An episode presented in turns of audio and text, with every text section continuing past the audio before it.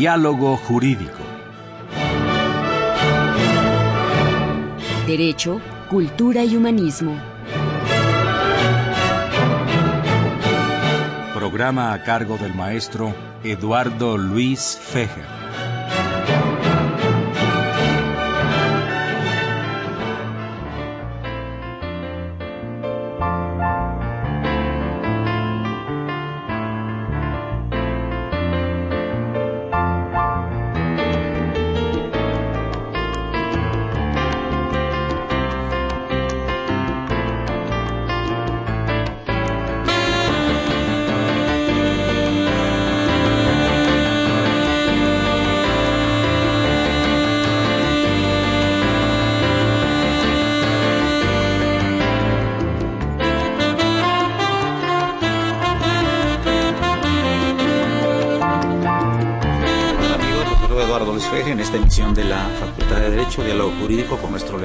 Cultura y Humanismo.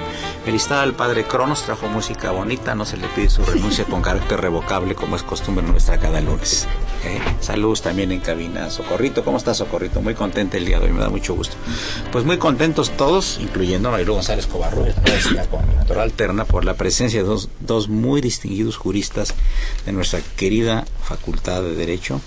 Le doy la bienvenida al doctor Benito Morales Mendoza, muy bienvenido, doctor Benito. Mucho gusto tenerte con nosotros. Muchas gracias. Muy amable.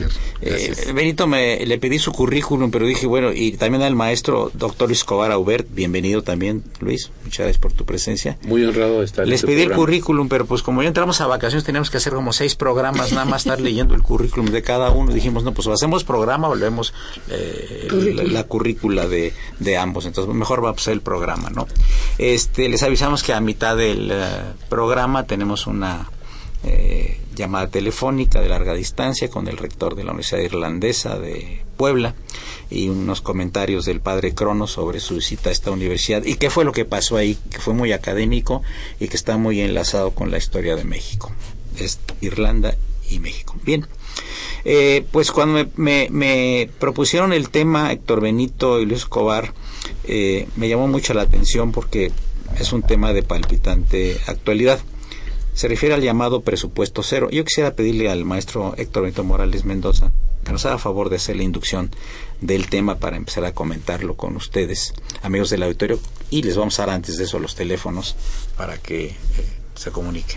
Claro que sí, les recordamos los teléfonos en cabina 55 36 89 89 y la sin costo 0800 50 52 688.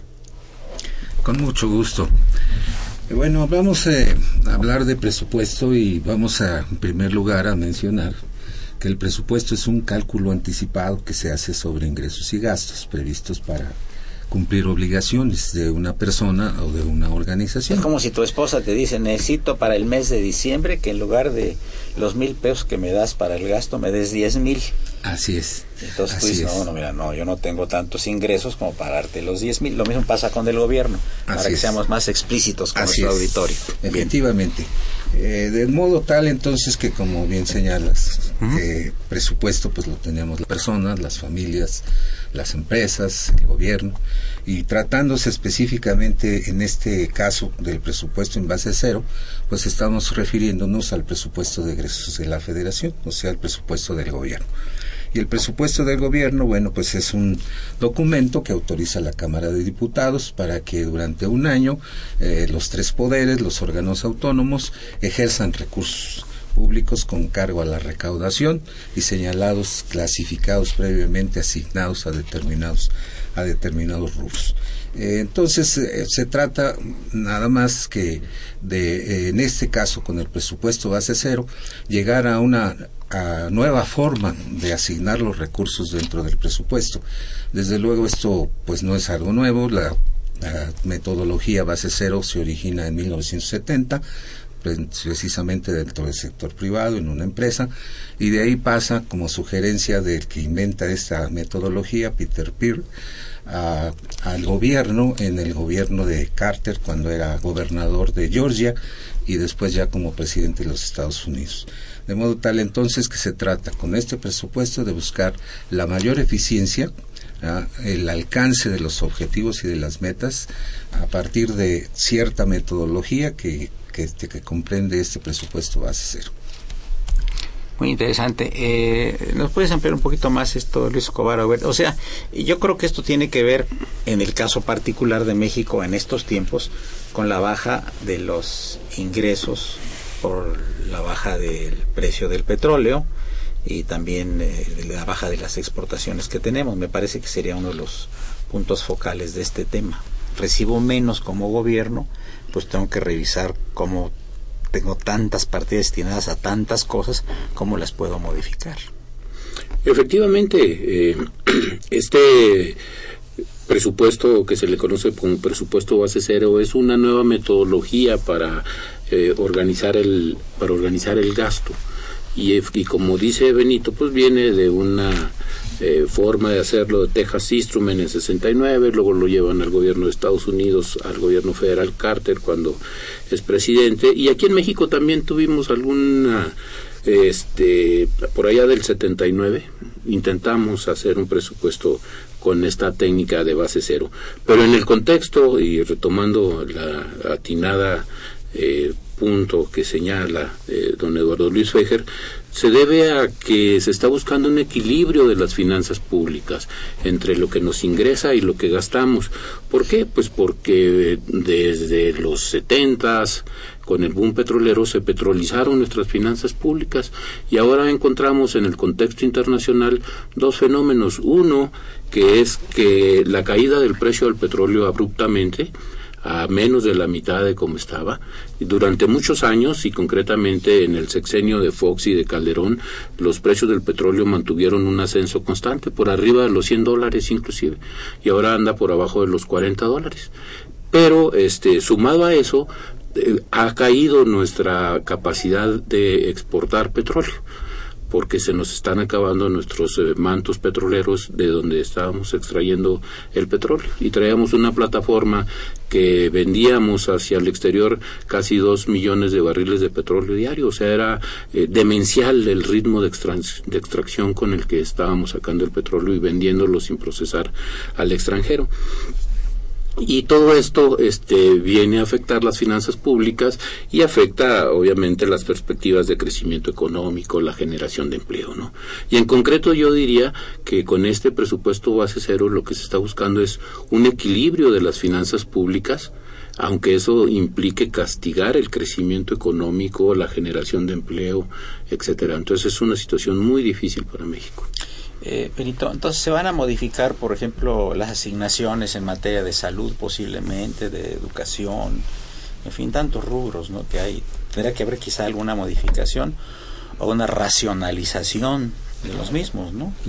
Eh, bueno, el presupuesto, el presupuesto base cero eh, es una metodología que a mi modo de ver se va a aplicar de manera complementaria porque no se puede calcular el presupuesto enteramente bajo esta metodología. Ah, eh, la forma en cómo se ha calculado hasta hace poco tiempo el presupuesto es eh, la forma que se conoce como tradicional. Se toma en cuenta el gasto de ejercicios anteriores y a partir de ahí se agregan los recursos que se consideran suficientes para cubrir la inflación y además pues sí se evalúan los nuevos programas para poder darles para poder darles recursos contra esta forma tradicional de asignar los recursos, eh, que no tiene mucha objetividad para poder medir los alcances, el impacto del dinero público en la sociedad, fue que se implementó el presupuesto con base en resultados, que es el que se ha venido aplicando hasta, hasta la fecha. Y bueno, pues esta metodología es una metodología muy completa. Eh, es una metodología que inclusive surge dentro del sector público en Estados Unidos, no es como como la, anterior de base cero, ¿verdad? Que eh, surge en la iniciativa privada y después se aplica por el gobierno. Aquí es al revés. El, el, departamento, la oficina de Marina en Estados Unidos fue la que organiza primero su presupuesto con base en resultados y de ahí se extiende este, esta metodología a otros, a otros estados para asignar el presupuesto. Y efectivamente, pues su denominación lo dice, asignar los recursos con base en los resultados que se van, que se van alcanzando. Eh, hacer ahorita el presupuesto con base en la metodología base cero sería bastante difícil porque el presupuesto o esta metodología obliga a un análisis detallado de cada una de las eh, de los programas de cada una de las actividades para poder medir su eficiencia su eficacia para poder eh, eh, ver si debe recibir recursos si debe recibir más recursos o menos recursos.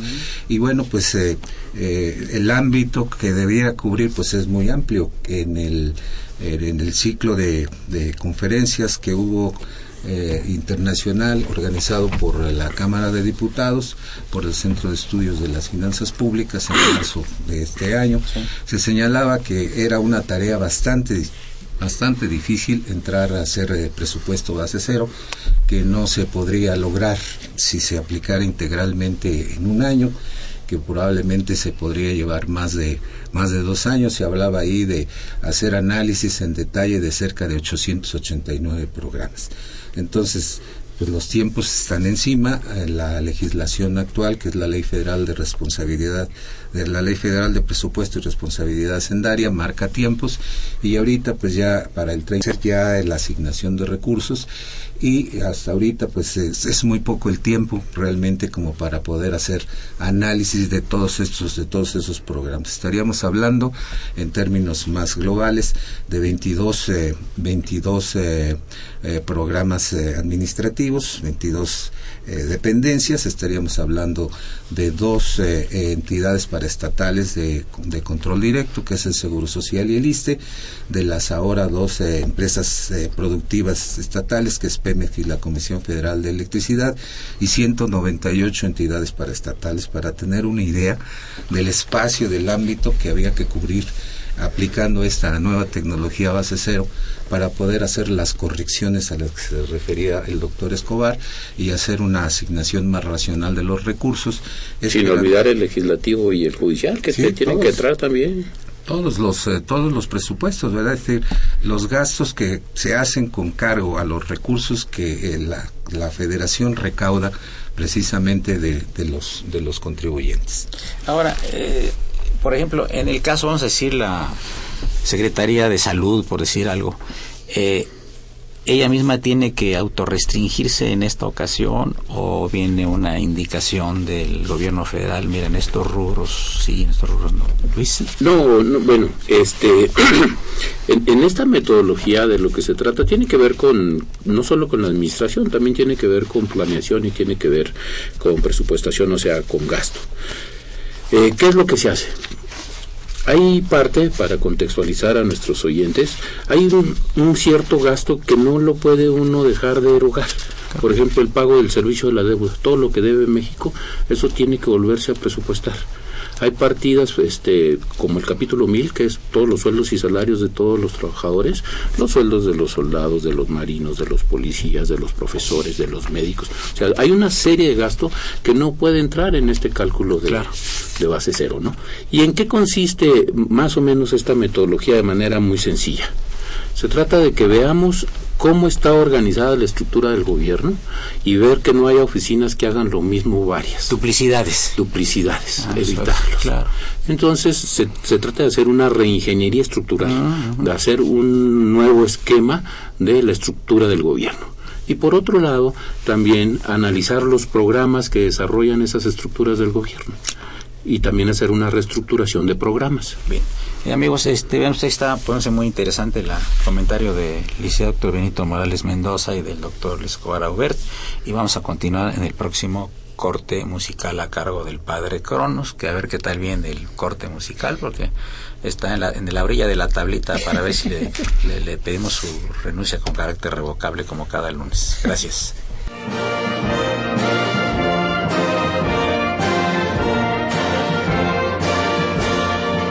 Su opinión es importante.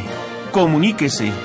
Nuestro número 5536 8989.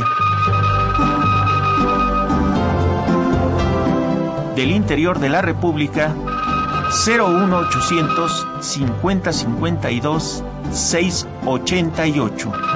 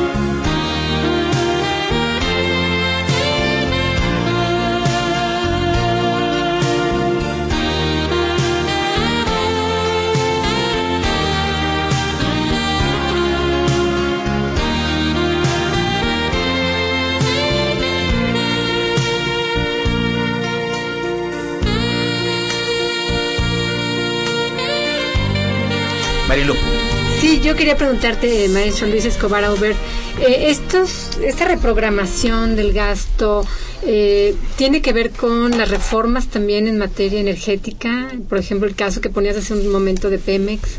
Eh, yo creo que sí es, tiene una lógica este, relacionada con ello, porque las reformas denominadas estructurales que se hicieron necesitan ir acompañadas de otras este, medidas que se toman.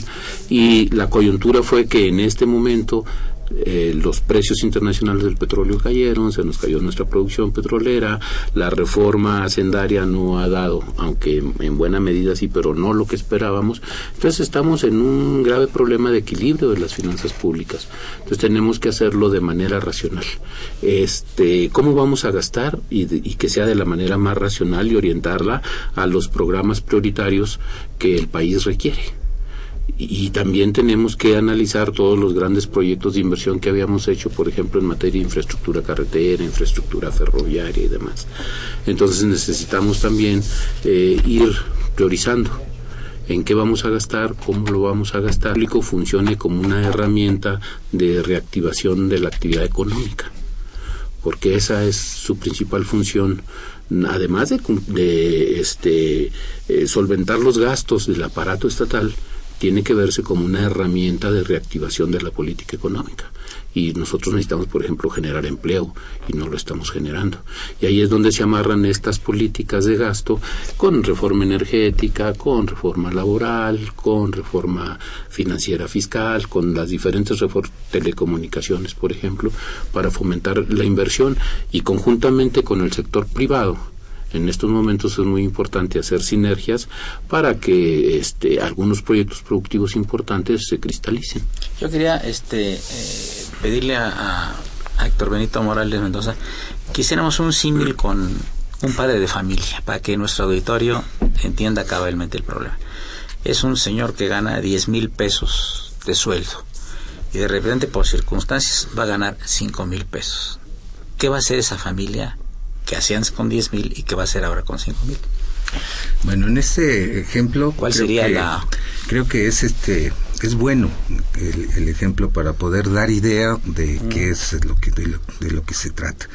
Efectivamente, si una persona, como es el caso de este padre de familia, acostumbrado a percibir ingresos de 10 mil pesos, de repente por X causa ver reducido su ingreso, lo que va a tener es que reorganizar sus gastos al interior de su familia por decir si antes eh, iban dos veces al cine, ahora nada más tendrán que ir una, tal vez en alguna semana o en, alguna quincena no.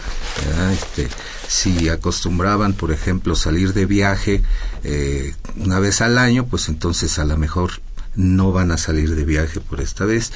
Y se trata entonces de que ese padre de familia va a estar obligado a hacer un nuevo cálculo para distribuir los cinco mil pesos ahora que gana para poder atender sus necesidades eh, más ingentes. Y qué es lo que tiene que hacer también jerarquizar las necesidades qué debe atender primero, qué debe atender después. Quizá a lo mejor los recursos no le alcancen a cubrir sus necesidades y tenga que acudir al, crédito, tenga que acudir a usar, por ejemplo, la tarjeta de crédito para solventar sus gastos. En este caso, trasladando el ejemplo a, nivel de gobierno, pues es prácticamente lo mismo, ¿verdad? El gobierno federal pues va a recibir menos recursos, las causas pues ya las explicó el doctor Escobar eh, muy bien, están muy relacionadas con la caída del petróleo, el precio del petróleo. Aunque acá no vamos a usar la tarjeta de crédito, ¿no? En esta no nos vamos a endeudar más. Entonces, pues de lo que se trata es precisamente de revisar cómo estamos gastando para gastar mejor. Eso para gastar mejor. ¿Qué es lo que se qué es lo que se va a hacer según los criterios, los precriterios de política económica eh, al no poder aplicar el presupuesto base cero a todo el esquema de la administración del sector público, mejor dicho, se han identificado eh, 114 programas prioritarios y de estos 114 programas, que es a los que se refería Luis, se van a, tocar solamente 37 programas, es decir, el 32% de, del total de programas prioritarios. ¿Y cuál fue el criterio para poder eh, tomar en cuenta estos programas, para seleccionar estos programas? El monto de recursos asignados que, que es mayor a 5 mil millones de pesos. 5 mil millones de pesos, se dijo, estos son los programas que vamos a ver, no podemos revisar todo lo demás, aunque no es lo recomendable de acuerdo a la metodología, porque hay que revisarlo precisamente todo. Eh, 5 mil millones es el criterio para seleccionar a estos 114 a estos 114 programas prioritarios y de ahí bueno pues hay una una este una distribución de cuánto va a reducirse el, el presupuesto. Eso pues es sano, es bueno, pero a modo tal de que también no vayamos a tomar el, el presupuesto base cero como pretexto para poder nada más reducir, ¿verdad? Como en el caso de, decía yo, de Estados Unidos, a donde surge la, la idea de este presupuesto, en donde se miró al final de cuentas que esta metodología fue solamente un pretexto para que las distintas áreas de gobierno norteamericano propusieran sus, sus reducciones, propusieran sus reducciones de gasto. Después de dos años, inclusive la tecnología, la metodología se abandonó, no fue una metodología, una metodología exitosa. Ajá, y por ejemplo, eh, no somos los únicos países productores de petróleo en el mundo, hay varios. ¿Qué están haciendo los otros países que sepamos nosotros con este mismo problema? Eh, bueno, eh, Exactamente lo mismo, no, no hay muchos países con el mismo problema, porque los grandes países productores de petróleo del Oriente Medio, este, Arabia Saudita, etcétera. Está Ecuador, por ejemplo, que es productor de petróleo. Sí, pero no, no tiene petrolizadas sus finanzas públicas. Ah, ok. Este, es, es un caso diferente. Ya. El, quizás el que pudiera ser un poco más parecido es este Venezuela. Quizás este es Venezuela el más parecido y ellos traen otros problemas mucho más complicados, este que nosotros, porque no tienen una mayor aportación de ingreso vía fiscal, o sea, recaudan poco. Ellos tienen más petrolizada su economía y no producen los alimentos suficientes para su población. Eh, en diferente medida que nosotros, pero es quizás el país más, más parecido. Es un caso similar nada más. Sí, similar, pero no. Similar nada más. Muy bien. Marilu. Sí, tenemos una llamada del auditorio. María Luisa López eh, comenta, tenemos una deuda con varios bancos y organismos internacionales. ¿Cuándo terminaremos de pagarla? Si tanto debemos, ¿por qué gastan tanto en campañas políticas? Bueno, efectivamente el, monto de la deuda es, elevado.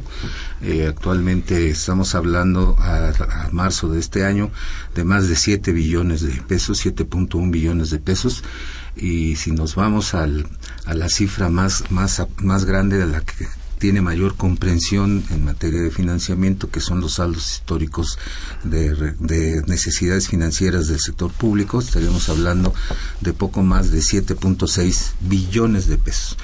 Este, eso nos puede decir mucho y no, no nos puede y nos puede decir nada. Para eso pues tomamos como referente el producto interno bruto, que es todo lo que produce la economía del país en un año y estamos hablando que se piensa alcanzar un producto interno bruto para 2015 en este año eh, poco más de 18 18 billones de, de, pesos, o sea que estamos hablando mm, de más del 40% de ese de ese producto interno que vamos a decir ya se debe, ¿verdad? Que que por decir de alguna manera pues hay que pagar y efectivamente hay que tener en cuenta estos montos para no seguir eh, contratando más, más empréstitos y parte de la razón de ser de aplicar esta metodología de base cero es precisamente para, para ahorrar recursos, para gastar mejor, como decía yo hace un momento. Perfecto, amigos. Tenemos un uh, enlace telefónico con el doctor, doctor José María Sánchez Reche, rector del Centro Universitario Irlandés en Puebla. Muy buenos días. José María, ¿cómo estás? Soy Eduardo Luis Fejer aquí de Radio UNAM. ¿Cómo estás? Mucho gusto en oírte. Nuestros eventos y siguiendo muy atento la problemática que en este momento tenemos con nuestro endeudamiento que pues este cronológicamente viene a causar una gran preocupación en todos los en todos los mexicanos. Sin embargo, pues lógicamente estamos en la posibilidad de que nuestro esfuerzo todo nuestra ah, nuestro espíritu pues logre sacar adelante este este terrible mal de crisis económica que nos afecta a todos eh, Eduardo por tomar la llamada. Mira, nos platicó el padre Coronos, don Francisco Trejo, que tuviste un evento muy interesante el fin de semana en la universidad, donde distinguiste a dos damas. Como aquí en el programa hemos hecho mucha mención de la eh, eh, impronta de, de los irlandeses en México, eh, su aportación eh, cuando fue la guerra de contra los Estados Unidos, cuando se pasaron del lado mexicano, el batallón famoso de San Patricio que siempre recordamos y reverenciamos absolutamente en nuestra historia, pues eh, aquí hay un, hay, hay, un pedazo de historia irlandesa en, eh, en el estado de, de, de, de, Hidalgo y ahí en el estado de Hidalgo hay un muy interesante cementerio irlandés y ahí había un señor, don Chencho, que lo cuidó 50 años y que la reina Isabel le dio una, Isabel II antes de que falleciera le dio una condecoración y cuyas hijas eh, continúan con esa tradición de cuidar estas tumbas tan curiosas y tú afortunadamente con la visión que tienes como rector del Centro Universitario eh, Irlandés, pues hiciste tuyo este, este tema y quisiéramos, quisiéramos que nos platicaras muy brevemente sobre él, por favor. Bueno, pues tú sabes que en el siglo 17, 18, 19, pues la riqueza de México se concentró en la explotación de nuestras riquezas minerales. La explotación del oro y la plata, pues fueron concesionadas a otras grandes potencias como el Reino Unido. Para ese entonces, pues Irlanda estaba sometida todavía al Imperio Británico. La mano de obra, la mano de obra explotada, pues eran los irlandeses, ¿no? Y algunos eh, escoceses y algunos de Cornualles. Pero, pues lógicamente estos eh, irlandeses, eh, hombres de trabajo, pues logran asentarse y empezar a ser una, una comunidad muy importante que va a trascender porque nos trajeron también parte de la cultura, parte también de alguna tecnología incipiente tal vez si tú lo quieres decir, pero por lo menos este contribuyeron con su trabajo también a la riqueza de México justo, justo creo que también es reconocer eh, algunos aspectos importantes que contribuyen al engrandecimiento de nuestro país y esta fue la oportunidad, Eduardo. ¿Y en qué consistió la ceremonia? Mira, eh, aprovechando nosotros eh, celebramos la vigésimo tercera eh, ceremonia anual de graduación de nuestra universidad y pues eh, nosotros junto con la embajada de Irlanda, el consulado general, la Cámara Irlandesa de Comercio y la comunidad irlandesa que está en, en Puebla desde el año de 1848, pues eh, se han dado a la tarea de ir buscando a aquellos mexicanos e irlandeses o hombres y mujeres que de alguna manera contribuyen a estrechar los vínculos históricos y afectivos que unen estos dos países tan distantes pero tan unidos en espíritu y en cosas para la humanidad. Esta fue nuestra oportunidad y en el marco uh, se les da un espacio a la brigada del batallón de San Patricio que está conformada por descendientes de soldados irlandeses ya de cuarta generación y que pues se han involucrado en nuestra economía, en nuestra política, en nuestra sociedad, pues haciendo grandes contribuciones y pues una de esas es principalmente la creación de nuestra universidad, Eduardo. Bien, pues yo, yo te agradezco mucho, José María este, Sánchez, que nos has informado esto y por supuesto estamos en, en, contacto contigo. Te mandamos un fuerte abrazo y que siga adelante esta, eh, este distinguido centro universitario irlandés que tanto prestigio le da a Puebla y a nuestro país. Yo te agradezco muchísimo. Pues yo te agradezco gracias. que me hayas brindado este espacio tan valioso en tu programa tan escuchado y seguido por toda nuestra comunidad. Lo seguimos muy atentos y aprovechamos enviarte un abrazo muy fuerte a ti y a todo tu equipo a nuestro eh, amigo Francisco Trejo Olvera Kane. Te mando un abrazo, te agradezco la gentileza de haberme atendido. Muy buenas tardes. Gracias, Luis Eduardo.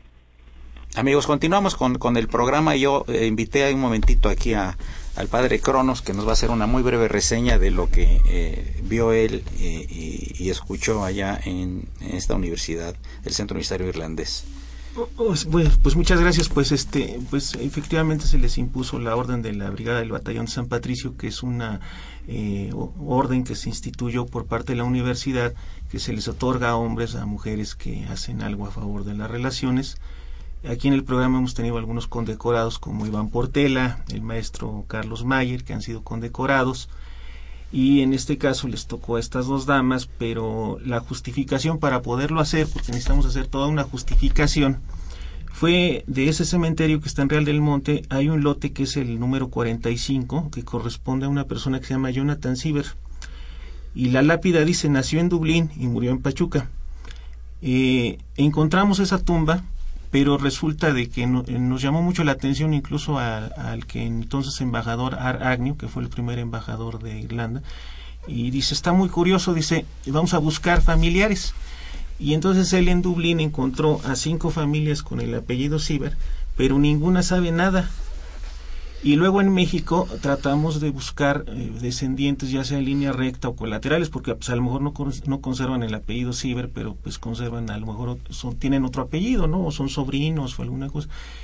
Y nadie. Entonces, eh, las personas que han seguido cuidando esa tumba han sido ahora las hijas de, de Inocencio, este, que son Carmen y Lidia de apellido Hernández Esquius.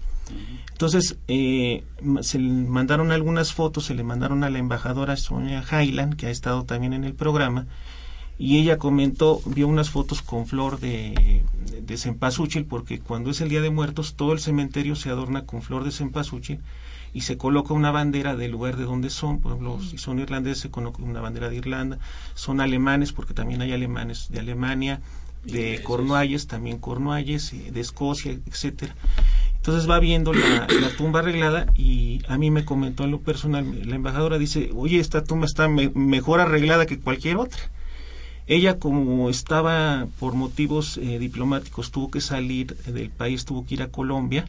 Eh, por protocolo fue el encargado de negocios y cónsul general quien les impuso la medalla.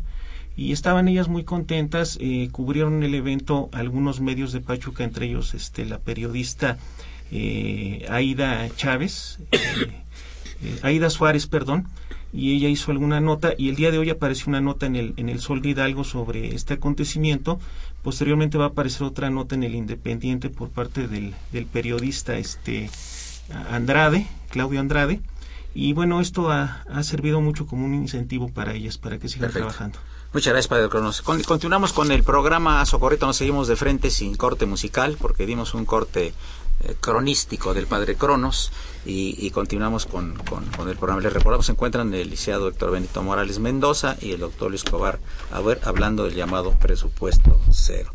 Entonces decías Luis que no tenemos mucha similitud con otros países, porque nosotros, nosotros, sí tenemos muy relacionado la cuestión de los ingresos al petróleo, ha sido tradicionalmente desde hace muchísimos años, ¿no? Así es, puedes abundar un poco más. Sí, cómo no. Este, eh, yo lo que quisiera enfatizar es la parte de que es una oportunidad valiosa de que eh, replanteemos la manera en que estamos gastando para gastar mejor, que lo hagamos con racionalidad.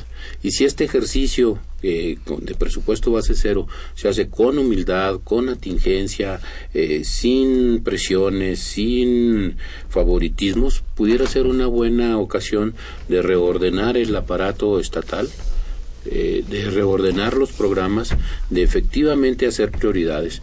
Por ejemplo, eh, no se trata de quitarle recursos a los programas prioritarios de este país, los, los programas que van dirigidos a combatir la pobreza, a combatir la pobreza alimentaria, a generar empleo. O sea, los programas prioritarios siguen y se mantienen.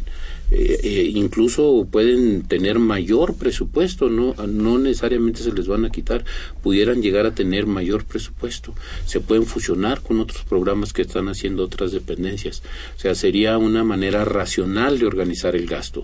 igual los proyectos de inversión, no se trata de que eh, no gastemos en proyectos de inversión porque estamos en situación de crisis, sino que prioricemos en qué vamos a invertir. Por ejemplo, dos muy importantes que es el, el, el, este, el aeropuerto de la Ciudad de México, ese no se toca, ese se va a hacer Este, y así hay otros proyectos que se van a hacer. Se continúa en buena medida con el proyecto de construcción de infraestructura carretera. Tampoco se, se le reduce eh, dinero, solo se reordenan los programas de apoyo a la producción agroalimentaria en México. Entonces es una, una ocasión que puede ser utilizada para reordenar, eficientizar el gasto. Y creo que también debemos de, hacer ver que quizás donde debiera entrar más fuerte esta racionalización es en los gastos del Poder Judicial y en los gastos del Legislativo, que se dan dispendios iguales o mayores a los que se dan en el Ejecutivo Federal. O sea, sería, eh, maestro Héctor Benito Morales Mendoza, un poquito como un acto de reflexión de cada una de las entidades involucradas en este tema, que son muchísimas, eh, o, entes eh, políticos que están que pertenecen al ejecutivo, al legislativo, al judicial, como una reflexión, decir, bueno, pues que aquí estoy duplicando en esto, aquí puedo ahorrar en esto, no es, es necesario pero no imprescindible. Sí, así es. Eh, la metodología tiene sus bondades, luego, ¿verdad? No este, eh, una metodología de la que no se saque provecho alguno, desde luego. Ni no es a rajatabla. Y no es a rajatabla. efectivamente, la metodología permite, por ejemplo, eh, ya, ya, ya, lo comentaba el doctor este, Escobar, ya lo comentaba él, permite, por ejemplo, detectar programas obsoletos programas obsoletos que figuran en el presupuesto por inercia, que se siguen manteniendo en el presupuesto con la misma tónica, tomando en cuenta que, bueno, se, se mira solamente el antecedente, no se entra a analizar a fondo realmente la razón de que exista todavía un programa que ha resultado obsoleto. Ah, también se, se descubren partidas eh, poco productivas a través de esta metodología esta metodología también permite eliminar el incrementalismo, o sea, eh, solamente ir aumentándoles a los programas año con año y hacer la evaluación de los nuevos programas. El incrementalismo se, se, se, elimina con este tipo de, con este tipo de metodología. También eh, permite eh, una aplicación más racional de los más racional de los recursos. Desde luego creo que la metodología podría dar muy buenos resultados si se aplica en sus términos, si se aplica con una preparación de vida, porque uno de los requisitos para que la metodología sea exitosa es precisamente el punto primero que es su preparación, la preparación de la metodología para poder llevarla para poder llevarla a cabo. Si me permiten el símil, es como si fuera un cernidor de albañil, este, donde le aventamos todos los programas y lo movemos el cernidor y solo se van a quedar los que verdaderamente valen la pena. Luis, pero a cargo de quién va a correr el, el de seleccionar cuáles se quedan en el bueno, es un, es, un ejercicio donde eh, la toma de decisiones viene desde la, quien decide, por ejemplo, por decir algo en el campo, en los comités de los distritos de riego o en los comités este, de abajo, y va subiendo y la Secretaría misma va diciendo en dónde, cómo, cuándo, qué funciona, qué elimina y demás, y luego llega una revisión a la Secretaría de Hacienda, y entonces es de arriba hacia abajo y de abajo hacia arriba si se hace con honestidad intelectual el ejercicio. Ahora, si hiciéramos un ejercicio de imaginación, pregunta para ustedes dos, y de repente en el mes de julio sube a 120 el barril de petróleo. ¿Qué va a pasar con esto?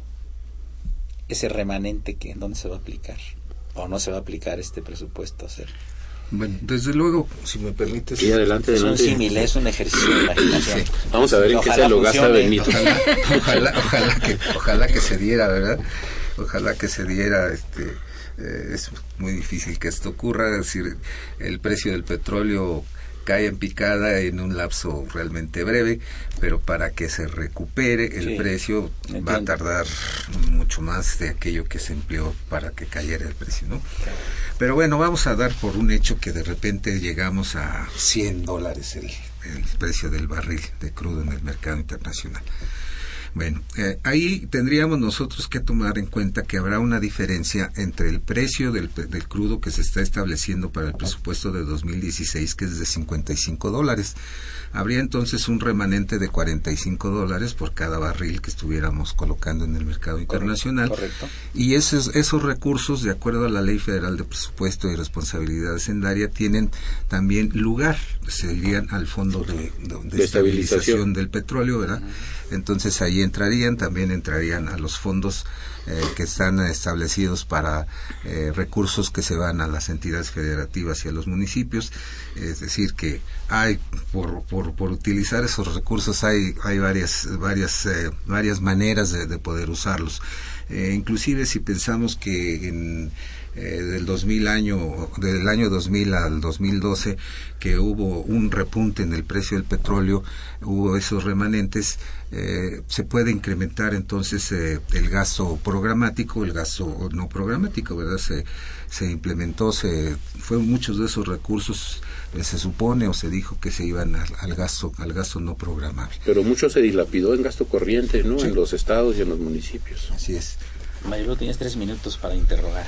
Sí, yo quería preguntarte, eh, Luis eh, Escobar, eh, tal vez también otra de las razones, otra de las variables podría ser que eh, los ingresos de petróleos mexicanos que daba al gasto público tampoco, es decir, este también ha disminuido considerablemente. Ah, también se afectó porque cambió su situación fiscal sí. como este aportante fiscal. Pero ahí es donde se está esperando en el mediano plazo que comience a verse los beneficios de estas reformas que se hicieron. Porque teóricamente cuando comience a reactivarse la exploración, la extracción, la venta de crudo en los campos este, que se han concesionado, cuando comencemos a sacar petróleo de aguas profundas, la actividad económica va a generar este, que crezca la contribución y va a aumentar los ingresos del Estado igual en telecomunicaciones, igual en, con, con, otras reformas que se hicieron, ¿no? Pero esas las vamos a ver yo creo que en un mediano plazo, digamos de cinco o siete años. Este, no lo veo más pronto y qué bueno que hay muchos descontentos con la forma y que fueron afectados sus intereses con la reforma fiscal reciente. Eh, si no lo hubiéramos hecho estaríamos en situación mucho peor Piorconi, como dicen este mi pueblo, ¿no? Este, gracias a esa reforma eh, se ha podido paliar un poco la caída del precio del petróleo. Muy bien, amigos, llegamos a la penúltima parte del programa. Les recuerdo que se encuentran en cabina dos distinguidos juristas, el licenciado Héctor Benito Morales Mendoza y el doctor Luis Cobaragüer. Por supuesto, la conducción tema de Marilu González Covarruiz. Soy Eduardo Luis Fuer. Continúen, es el 860, esto es Radio Universidad Nacional Autónoma de México.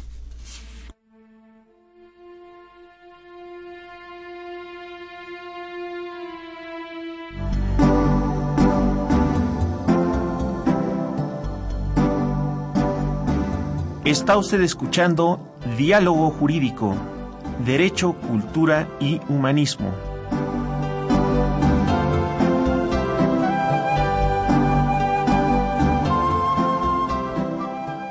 A través del 860 de AM. El alma mater del cuadrante.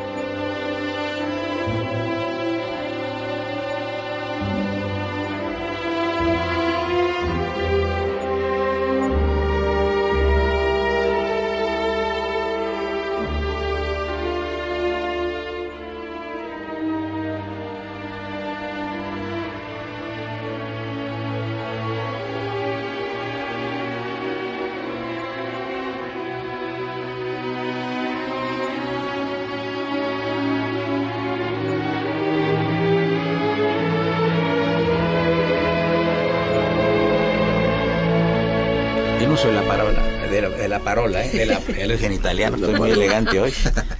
De la palabra Marilu González Covarrubias, por favor. Sí, yo quería preguntarle, maestro Héctor Benito, eh, si pudiéramos ahondar un poquito en esta duda también de la radioescucha, ¿no? en términos, por ejemplo, de la deuda externa. Eh, ahorita comentábamos en el corte, haciendo un, un poquito el ejemplo, ¿no? Quienes usan la tarjeta de crédito y a lo mejor deben, en realidad lo que están pagando son los intereses y no la deuda principal. Y la duda era un poco, si nos podías esclarecer un poco ese escenario en términos de la deuda externa, cómo ocurre. Bueno, el servicio de la deuda es una es un eh, monto de recursos que forma parte del presupuesto no programable y que como quiera está, está señalado en el presupuesto. Eso desde luego pues lleva a la, a la idea de que se tiene que cubrir ese servicio de la deuda, más aparte las amortizaciones correspondientes.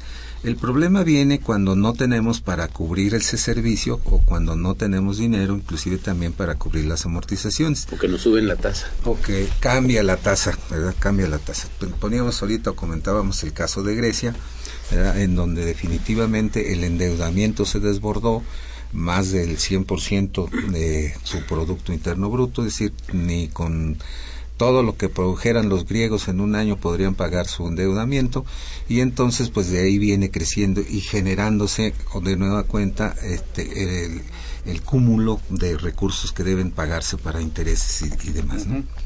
Entonces eso, ese, ese es un riesgo que, que, está latente, que se puede correr, pero decíamos que en este momento eh, puede ser manejable, pero de modo tal que no descuidemos esos montos de endeudamiento. Eh, simplemente en los tres primeros años de este, de este régimen se ha incrementado el endeudamiento en 33% al mes de marzo y entonces pues eso hay que hay que considerarlo. Y aquí bueno pues habría que considerar que si hace falta recursos si hay un déficit entre ingresos y egresos de algún lado debe salir el dinero para poder cubrir ese déficit y, y lograr el equilibrio entre ingresos y gastos. De modo tal que entonces o se acude a la deuda o se incrementan, por ejemplo, los impuestos. Y la decisión de este gobierno pues ha sido no incrementar las, las tasas impositivas. Entonces, por lo tanto, ahora habrá que cuidar precisamente la manera de cómo nos estamos endeudando y una de las formas o de los recursos a los que se está acudiendo pues es aplicar este presupuesto base cero para gastar mejor, gastar menos y gastar mejor. Esa es, esa es definitivamente la idea. ¿Qué tanto intervienen los aspectos políticos en esto, Luis? Ah, totalmente. Totalmente. Son un factor, ¿verdad? Si las finanzas públicas son están totalmente politizadas. Eh, politizadas en el buen sentido del término, ¿no? De que se hace política política con las finanzas públicas, con el ejercicio del gasto. Las políticas, por ejemplo, de atención a los sectores marginados, a los más pobres de este país, se les atiende con políticas de gasto Sí, claro. Y entonces vamos a ir a invertir a la gente que más recursos necesita. Vamos a seguir produciendo más alimentos de los que eh, necesitamos producir. Este, más comedores. Más comedores. Por ejemplo, la cruzada contra el hambre no se le va a quitar ni un peso. Claro. Habrá que racionalizar bien el gasto, quién lo gasta y cómo lo gasta y en dónde lo gasta, pero no se le va a quitar recursos, inclusive se le pudieran aumentar.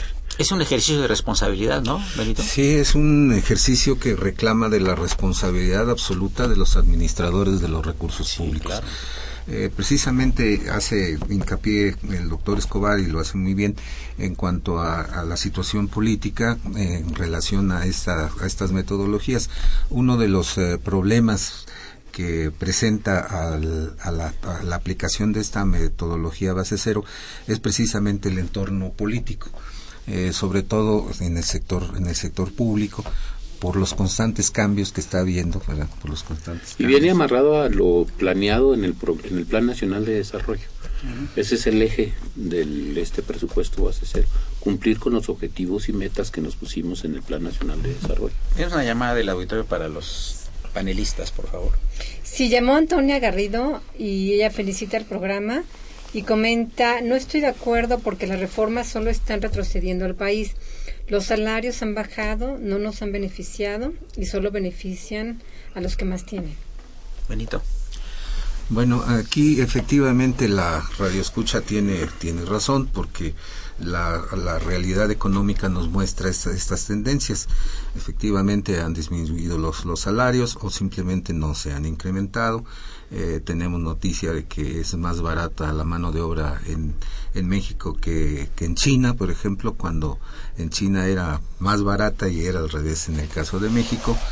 Y entonces, precisamente para hacer frente a este tipo de problemas que tienen que ver con el perjuicio y el beneficio de la sociedad, es que se intenta aplicar este tipo de metodologías. Desde luego, no es el único recurso, creo que hay otras decisiones que se están tomando que tienen que ver también con la forma de llevar a cabo las políticas públicas a modo tal del vínculo este que señala el doctor Escobar con mucho tino entre lo que es el presupuesto y las políticas públicas, porque estas no se hacen de saliva, se hacen precisamente con recursos. Si no hay recursos, pues simplemente puede ser a lo mejor una buena intención, pero no una, una, una política pública. Y se trata en este caso precisamente de revisar para efecto de gastar con más, con más racionalidad y de atender precisamente este tipo de problemas que la realidad muestra, ¿no? Sí, la verdad es que tiene razón, pero la causa es de fondo. Es el modelo de desarrollo económico neoliberal implantado hace 32 años en este país. Y la pérdida de la capacidad adquisitiva del salario ha sido constante y ha venido así en los últimos 30 años. No es de ahora. Y tiene razón. Ahora, esta queja que hay de muchos sectores de que se, gasta mucho en las elecciones.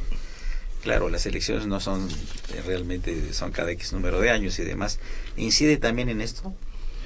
La verdad es que el monto del gasto de elecciones eh, no pinta dentro del gasto total, ¿no? Es un, porcentaje pequeño, ¿no? Pero habría que revisar qué utilidad tiene para la democracia mexicana, por ejemplo, las prerrogativas a los partidos políticos y ahora ese cuasimodo jurídico, ese Instituto Nacional Electoral que creamos, un aparato enorme, cuánto gasta y si es este un gasto bien hecho. Sí, yo quería preguntarte, eh, Luis, ¿cuál es como tu análisis eh, en términos de estas nuevas actividades a las que podríamos en México eh, impulsar? tratando de buscar que se capturen esos ingresos que ya no vamos a tener por vía de, Pemex?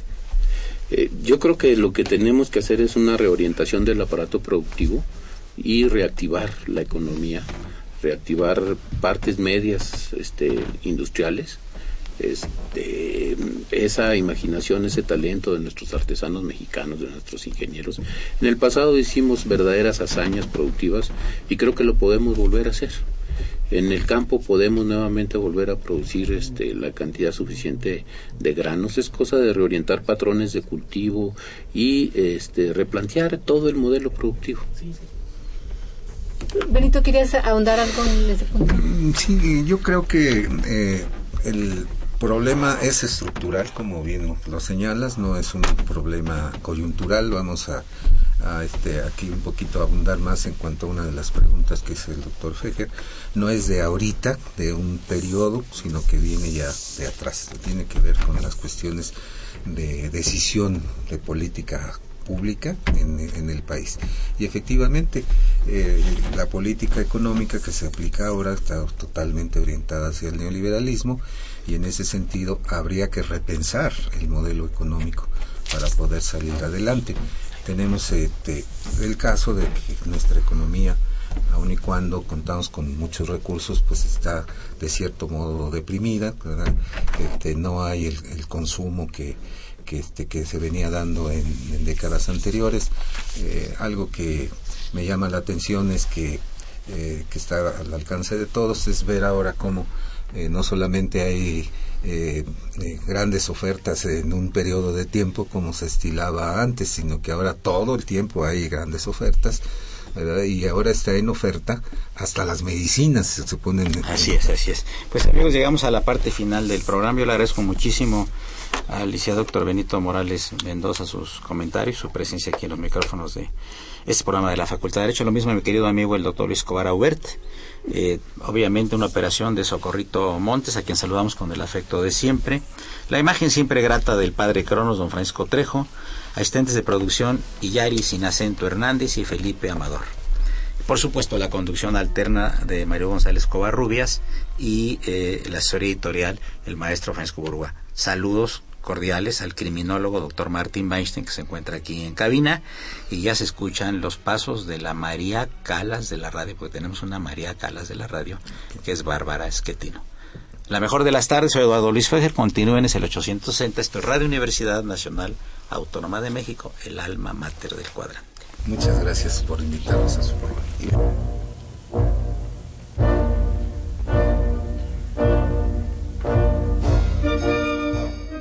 Diálogo Jurídico fue una coproducción de Radio UNAM y la Facultad de Derecho.